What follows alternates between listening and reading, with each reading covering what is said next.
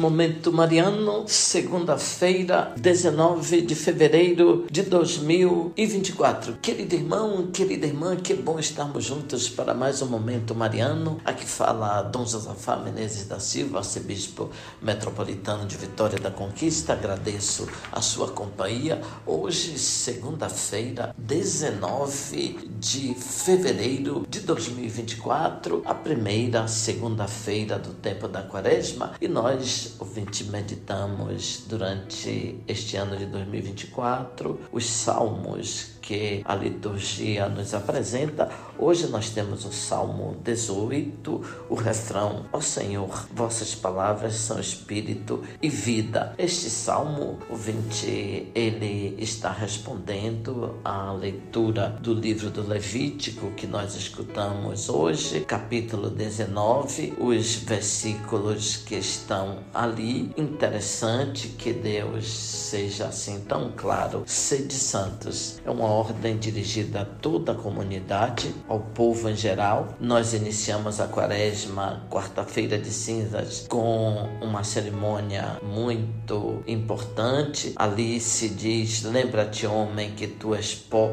e para o pó tornarás. Estamos, portanto, muito afeitos às cinzas, ao pó da terra, ao pecado. Isso é verdade. Mas a quaresma quer nos recordar também outro ponto de vista. Deus nos criou, ele de fato quer que a santidade que ele possui, ela seja adquirida por todos nós, porque ele nos fez e ele é santo nós, porque somos sua imagem, sua semelhança, podemos nos aproximar também da sua santidade. É de Deus que recebemos a santidade, de suas palavras que são espírito e vida. Por isso, nós repetimos então o salmo de hoje como resposta à leitura do livro de Levítico. Ó Senhor, vossas palavras são espírito e vida. A lei do Senhor Deus é perfeita perfeita, conforto para a alma. O testemunho do Senhor é fiel, sabedoria dos humildes. Os preceitos do Senhor são precisos, alegria ao coração. O mandamento do Senhor é brilhante, para os olhos é uma luz. É puro o temor do Senhor